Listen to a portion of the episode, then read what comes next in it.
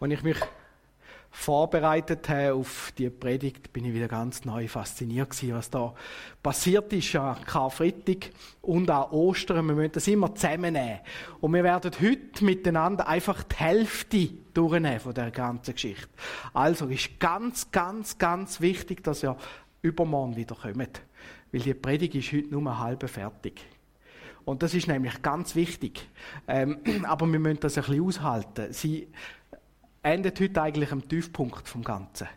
Und das haben auch die Jünger und das haben auch Jesus müssen aushalten. Und ich hätte gedacht, wenn die das drei Tage haben können aushalten, dann können wir das auch. Aber ganz wichtig, die Predigt ist heute nicht fertig. Ostern, das kommt noch. Und wir wollen die Faszination anschauen. Kannst du mir die PowerPoint geben, ähm, mit dem Ganzen, was passiert ist. Und ich habe das versucht, ein bisschen aufzuzeigen auf einer PowerPoint. Ähm, es hilft mir manchmal, wenn ich das ein bisschen grafisch kann darstellen kann. Jetzt sollte sie einfach noch haben. Ich habe da drei Kreise eingezeichnet. Und im obersten Kreis, das soll wie der Himmel ähm, das soll der Himmel zeigen. Im Himmel oben haben wir die sogenannte Dreieinigkeit. Das sind Vater, Sohn und Heiliger Geist. Vater, Sohn und Heiliger Geist. Und das ist, man sagt dem so eine Dreieinigkeit. Die gehören zusammen. Es ist ein bisschen schwierig zu beschreiben, wie die Dreieinigkeit ist. Ich glaube, ein ganz gutes Bild ist die Ehe. Das sind auch zwei, die zusammengehören, aber gleich ist jeder eine eigenständige Person. Und die Ehe ist kaputt, wenn der eine nicht mehr da ist. Und ich glaube, die Ehe ist eigentlich auch eine Dreieinigkeit, weil nämlich dort auch Gott dazugehört, zu einer Ehe. Und das ist ganz ein schönes Bild. Und die gehören zusammen, die sind miteinander verbunden.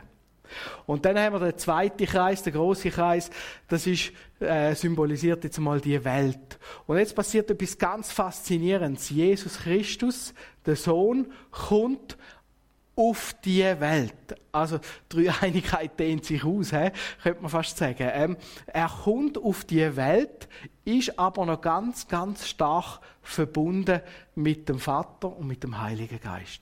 Wir lesen in der Bibel immer wieder, wie Jesus geht beten, wie er geht, ähm, Beziehung sucht zu seinem Vater. Ganz ein inniges, tiefes Verhältnis. Wir lesen in der Bibel, dass die Welt aber für ihn ein findlicher Ort ist. Das ist ein Ort, wo der Teufel, Teufel regiert. Und so versucht der Teufel auch ganz konkret Jesus anzugreifen, ihn äh, zu versuchen. Jetzt macht sich Jesus angreifbar, indem dass er in dieser Welt drin ist. Jetzt kann man ihn versuchen, zu Fall zu bringen. Am Teufel seine, äh, sein Ziel ist immer gewesen, sie wie Gott größer sein als Gott. Und jetzt kommt Jesus auf die Welt und in Matthäus 4, Vers, ab Vers 1 lesen wir, wie äh, Jesus vom Teufel versucht worden ist. Aber die Versuchungen gehen weiter. Zum Beispiel Johannes 6, Vers 30. Äh, da fordern die Leute Zeichen von ihm und sagen, wenn du Zeichen zeigst, dann äh, werden wir an dich glauben. Und Jesus sagt, es gibt nur ein Zeichen, das Zeichen vom Jonah. Und das ist das Zeichen, das wir heute auch ein bisschen anschauen. Wir haben weitere Versuche, zum Beispiel in der Gefangennahme, wo Jesus gefangen genommen worden ist im Garten Gethsemane, sagt er, äh, nachdem das ein Jünger reingeschlagen hat mit dem Schwert und gesagt hat, jetzt müssen wir da Jesus verteidigen, heilt Jesus den, wo noch, ähm, verletzt worden ist und sagt, habt ihr nicht das Gefühl, ich könnte meinem Vater beten und sechs Legionen Engel kämen mir zu Hilfe. Wer weiß, wie groß das eine Legion ist? Groß, hä? Gut 6000 Soldaten sind das so da gewesen. Also 6, da könnt ihr 6 mal 6 mal 1000 rechnen, oder? Und dann haben wir die Zahl. Also es sind viele, viele Engel, die da kämen. Äh, aber er hat das nicht gemacht. Es war eine Versuchung gewesen, er hätte können, aber er hat es nicht gemacht. Und ich glaube, ganz eine grosse Versuchung war auch am Kreuz gewesen, wo es gesagt haben, Matthäus 27, 40 bis 42, wenn du Gottes Sohn bist, dann steig vom Kreuz und wir glauben an dich. Und Jesus hätte es können. Das sind so direkte Versuchungen vom Teufel, die er, er braucht, um Jesus herauszufordern. Und in dem, dass er die Versuchungen gemacht hat, wäre Jesus eigentlich gefallen. Aber irgendwie hat er es mit der direkten Herausforderung nicht geschafft. Jesus zu Fall zu bringen. Und so könnte man das Gefühl haben, Jesus hätte so wie eine Schutzschicht um sich, eine Schutzmauer. Im Gegenteil, wenn Jesus auftreten sind, sind Dämonen geflochen, sie müssen gehen. Da kommt der Sohn Gottes. Und sie haben keine Chance gehabt gegen Jesus. Sie haben einmal geschrauen und gesagt, hey, äh, lass uns in Ruhe. Also wir sehen die Macht, die Jesus hat, an dem, äh, auf dieser Welt auch.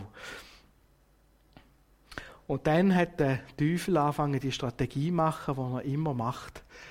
Äh, nicht direkt Angriff, das auch, aber er fängt an mit Menschen schaffen. Ich habe es da so als Kreisli gezeigt. Matthäus 11, 21 sagt Jesus zum Beispiel, ähm, das Volk, wo gegen ihn ist, er, er klagt dort über die Städte und sagt, wenn solche Wunder in Sodom und Gomorra passiert wären, die hätten sich schon lange bekehrt. Aber ihr wollt nicht. Menschen, die sich gegen Jesus gerichtet haben. Wir haben andere Menschen, Johannes 8, 44, Pharisäer, die immer gegen Jesus geschritten haben. Immer wieder. Wir haben Priester und Älteste kommen vor, die gegen Jesus sind. Der Teufel fängt an, Personen zu positionieren gegen Jesus. Der hohe Priester Kaiphas, Matthäus 26, Vers 27. Oder auch Jünger. Zum Beispiel der Judas. Seine engsten Vertrauten, die sich anfangen brauchen lassen für den Teufel. Und so passiert es, dass die Menschen immer näher, gefährlicher werden, könnte man sagen, für Jesus, sich um Jesus herum positionieren, aber gegen Jesus. Gerade die Ältesten, gerade die hohen Priester, die doch eigentlich im Dienst Gottes hätten müssen stehen, stehen auf einmal im Dienst von Teufel oder der Judas der doch ein Jünger war von Jesus, der nachher seinen Dienst dem Teufel überlassen hat. Und so zieht sich die Schlingen um Jesus herum eigentlich immer mehr zusammen. Und dann passiert etwas ganz, ganz Verrücktes. Jesus übernimmt die Fehler von all diesen Menschen, plus von den Menschen, die noch werden leben und von den Menschen, die schon gelebt haben.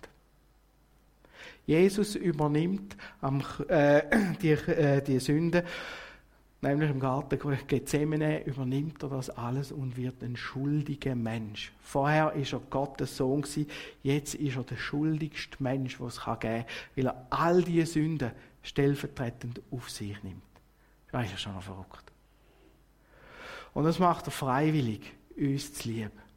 Und mit dieser Schuld, mit dieser Fehler, mit all dem, was uns trennt von Gott, geht Jesus und lässt sich auspeitschen, lässt sich peinigen, lässt sich verurteilen und lässt sich kreuzigen am Kreuz von Golgatha. Wir lesen die Geschichte in den Evangelien, wie sie Jesus verurteilt haben. Er ist eigentlich sündlos gewesen, aber hat die Sünde auf sich genommen. Und nachher kommt es zu einem ganz, ganz tiefen Punkt, im Leben von Jesus. Nämlich Gott zieht sich zurück. Wir lesen in Matthäus 27, Vers 46 folgenden Vers. Und um die neunte Stunde schrie Jesus laut, Eli, Eli, lama asabdani. Das heißt, mein Gott, mein Gott, warum hast du mich verlassen? Was passiert da? Jesus ist so dreckig, Jesus ist so sündbeladen, dass Gott sich von seinem Sohn abwendet. Wir lesen den Vers schon im Psalm und jetzt kommen wir auf den Psalm 22 und ich glaube, im Psalm 22 wird ganz schön formuliert, was Jesus durchgemacht hat, dort am Kreuz. Ein Psalm Davids vorzusingen nach der Weise Hirschkuh der Morgenröte. Das ist auch, nimmt mich wunder, was das für eine Weise war. Und da kommt genau der Satz, mein Gott, mein Gott, warum hast du mich verlassen? Ich schreie, aber meine Hilfe ist ferne. Mein Gott, des Tages rufe ich, doch antwortest du nicht. Und des Nachts, doch finde ich keine Ruhe. Da sehen wir einen, der um Gottes Hilfe fleht und Gott antwortet nicht. Und genau das ist Jesus passiert der hängt dort am Kreuz und erlebt, wie Gott sich von ihm abwendet, etwas, was es noch nie geht. Das muss so brutal sein für Jesus, dass äh, Gott sich von ihm abwendet. Und jetzt ist Jesus schutzlos von Gott. Und jetzt kann er nicht mehr auf die Beziehung bauen von Gott. Und jetzt sieht der Teufel, jetzt hat er Gelegenheit. Und sie holen den. Jesus sagt, ich aber, oder im Psalm lesen wir dann wieder, ich aber bin ein Wurm und kein Mensch, ein Spott der Leute und verachtet vom Volk. Alle, die mich, mich sehen, verspotten mich und sperren das, Maul, den, das Maul auf und schütten den Kopf. Erklage es dem Herrn, der helfe ihm heraus und er rette ihn, er habe Gefallen an ihm. Das lesen wir im Psalm 22. Der ist tausend Jahre bevor das passiert ist, geschrieben worden. Und was lesen wir bei Jesus? Die aber vorübergingen, lässerten ihn und schüttelten ihre Köpfe und sprachen, der du den Tempel abbrichst und baust ihn auf in drei Tagen, hilf dir selbst, wenn du Gottes Sohn bist, und steig herab vom Kreuz. Desgleichen spotteten auch die Hohepriester mit den Schriftgelehrten und Ältesten und sprachen, anderen hat er geholfen und kann sich selbst nicht helfen. Er ist der König von Israel, er steige herab vom Kreuz, dann wollen wir an ihn glauben. Merkt ihr die Häme, die da drin ist? Und das hat der David schon geschrieben, tausend Jahre vorher. Ich bin ein Wurm, die Leute spotten über mich. Und jetzt sieht der Teufel seine Chance und er geht ihn holen. Gottes Sohn. Jetzt ist seine Stunde da, wo er kann sagen er triumphiert über Gott. Er hat Jesus geschlagen. Und jetzt kommen die Dämonen, den Jesus holen. Und ich glaube, im Psalm 22 wird das eindrücklich beschrieben, was Jesus jetzt da erlebt. Wir lesen jetzt ein paar Verse und lassen die so ein bisschen auf uns einwirken und versuchen euch das vorzustellen. Jesus am Kreuz von Golgatha und der Vater hat sich abgewendet von ihm. Er ist allein. Und dann steht in dem Psalm gewaltige Stiere haben mich umgeben, mächtige Büffel haben mich umringt. Ihren Rachen sperren sie gegen mich auf, wie ein brüllender und reißender Löwe die Dämonen, die vorher müssen flüchen, wenn Jesus gekommen ist, sehen jetzt ihre Möglichkeit und gehen zurück. Sie kommen. Und ich weiß nicht, wie das war an dem Kreuz, ich kann mir es nicht vorstellen. Dass Jesus gewusst hat, jetzt, jetzt werde ich ausgeliefert. Und zwar nicht den Menschen, sondern der Hölle. Wir lesen weiter. Ich bin ausgeschüttet wie Wasser. Alle meine Gebeine haben sich zertrennt. Mein Herz ist in meinem Leib wie zerschmolzener Wachs. Meine Kräfte sind vertrocknet wie eine Scherbe, und meine Zunge klebt mir am Gaum, und du legst mich in des Todes Staub. Denn Hunde haben mich umgeben, und der böse, der böse Rotte hat mich umringt. Sie haben meine Hände und Füße durchgraben. Ich kann alle meine Gebeine zählen, sie aber schauen zu und weiden sich an mich. Sie teilen meine Kleider unter sich auf und werfen das Los um mein Gewand. Und genau das lesen wir ja nachher in Matthäus 27, Vers 35. Als sie ihn aber gekreuzigt hatten, verteilten sie seine Kleider und warfen das Los darum. Und jetzt hängt Jesus an dem Kreuz. Und an dem Kreuz merkt er, jetzt geht es noch tiefer. Es geht ab in die Hölle. Das hat der Petrus eindrücklich geschrieben. Im 1. Petrus 3, Vers 18 bis 19 lesen wir, denn auch Christus hat einmal für die Sünden gelitten, der Gerechte für die Ungerechten, damit er euch zu Gott führe. Er ist getötet nach dem Fleisch, aber lebendig gemacht nach dem Geist. In ihm ist er auch hingegangen und hat gepredigt den Geistern im Gefängnis, die einst ungehorsam waren, als Gott in Geduld ausharrte zur Zeit Noahs, als man die Arche baute, in der wenige, nämlich acht Seelen, gerettet wurden durch das Wasser hindurch. Der Petrus beschrieb da, dass Jesus abgegangen ist in die Hölle und ihnen predigt hat. Und das ist ganz, ganz ein schwieriger Text. Selbst der Luther hat gesagt zu dem Text, ist jetzt ein bisschen altes Deutsch. Das ist ein wunderlicher Text und ein finsterer Spruch, so nur einer im Neuen Testament ist, dass ich nicht genau weiß, was St. Peter meint.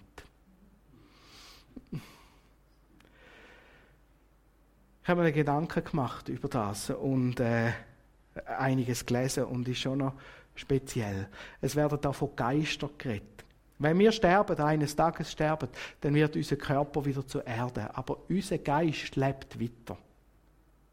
Unser Geist ist ein Geist auch später, wo kann denken, fühlen, handeln. All das wird bestehen bleiben. Frag mich nicht, in welcher Form, das weiß ich auch nicht so schnell, aber es sind selbstständige Wesen. Und diese selbstständigen Wesen, die nicht zu Jesus gehören, die kommen jetzt da in die Hölle hinein. Und in dieser Hölle, lesen wir, gibt es ein Gefängnis, die sind jetzt eingesperrt in dem Gefängnis hinein. Die sind da. Das sind nicht irgendwelche komischen äh, gefühllose Gespenstli, die jetzt da noch eingesperrt werden, sondern es sind Wesen, die können fühlen, denken, die Individuum sind. So wie du und ich ein Individuum bist. Also, wenn wir eines Tages gehen aus dem Körper raus, sind wir weiterhin ein Individuum. Und die sind da eingesperrt in dieser Hölle. Und sie können das Gefängnis nicht verlassen. Sie kommen nicht um. Und das muss ein ganz, ganz, ganz schlimmes Gefängnis sein. Wir können uns das nicht vorstellen, was dort abgeht. Und was passiert jetzt? Jesus selber wird ein Teil von diesen Gefangenen. Er wird ein Gefangener in dieser Hölle. Nicht einer, der in die Hölle kommt, wo als der Stärkste oder so, sondern ein Teil von diesen Gefangenen. Und jetzt wie ist jetzt das eigentlich für die Leute, die in, der, in dem Gefängnis sind? Jetzt kommt der Sohn Gottes und wird eingesperrt als einer von ihnen. Wie viel Hoffnung gibt es denn noch? Und ich kann mir vorstellen, dass das der Punkt ist, wo der Teufel triumphiert hat. Jetzt hat er Jesus in seiner Gewalt. Jetzt hat er Jesus an dem Punkt. Drei Einigkeit zerbrochen. Sein Ziel, Gott zu besiegen, ist er extrem viel näher gekommen. Und das hat mich so berührt, als ich das wieder ganz neu bewusst worden ist. Jesus als Teil von diesen Gefangenen. In, dieser, in dem Gefängnis hinein. Aber jetzt passiert etwas, was noch nie passiert ist. Jesus fängt an predigen. Diesen Leuten. Lesen wir da, er hat denen predigt. Und wir fragen uns vielleicht, was hat er echt predigt? Und ich glaube, auch die Predigt finden wir in der Bibel abdruckt. Nämlich im Jesaja 61, 1 bis 2. Der zeigt, Prediger, der Geist Gottes, des Herrn ist auf mir, weil der Herr mich gesalbt hat.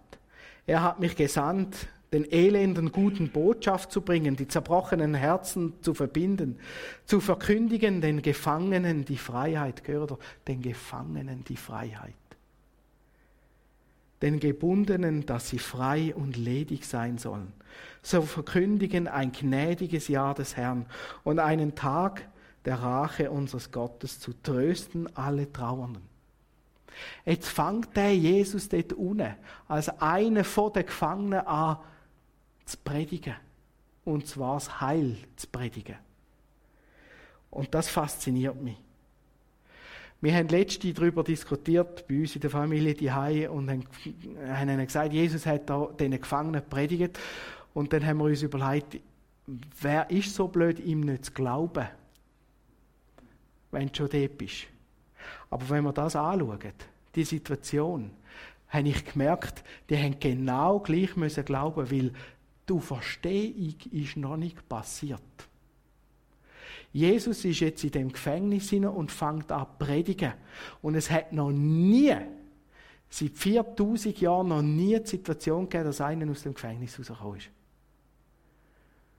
Und jetzt ist die Frage, glaubst du, dass Jesus dich befreien kann in dem Gefängnis? Und für Jesus habe ich gemerkt, ist genau das Gleiche. Genau das Gleiche. Er muss glauben, dass Gott ihn erlöst. Dass Gott ihn wird erlösen. Und dort ist Jesus uns genau gleich geworden. Es ist immer der genau gleiche Glaube. Sechs beim Abraham, beim Isaac, beim David, sechs bei Jesus, sechs bei dir und bei mir. Wir müssen glauben, dass Jesus das machen kann. Und der Glauben ist immer dann, wenn es noch nicht passiert ist. Das ist Glaube. Und Jesus fängt an predigen im Glauben, dass der Vater ihn wird erlösen, dass ihn wieder zurück wird holen. Auf das vertraut Jesus.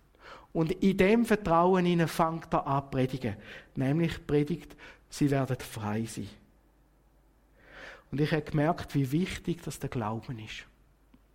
Bedingungslose Glauben.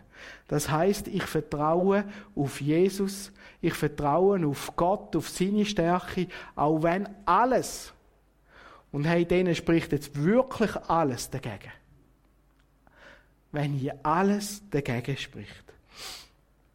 Im Psalm 73, Vers 23 sagt der Asaf, Dennoch bleibe ich stets an dir, denn du hältst mich bei meiner rechten Hand. Und ich glaube, das ist der Glaube, dass ich sage, dennoch, egal was da alles roh ist, ich bleibe bei dir. Du bist meine einzige Hoffnung. Und weil das die Leute auch dort in der Hölle gebraucht haben, weiß ich nicht, wie viel das je an Jesus glaubt haben, und er verkündigt hat, dass er wird äh, die Gefangenen frei machen.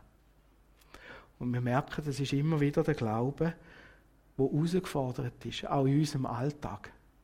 Und ein Glaube, wo auch Jesus herausgefordert hat, auch er hat müssen glauben und vertrauen, dass Gott ihn auferweckt.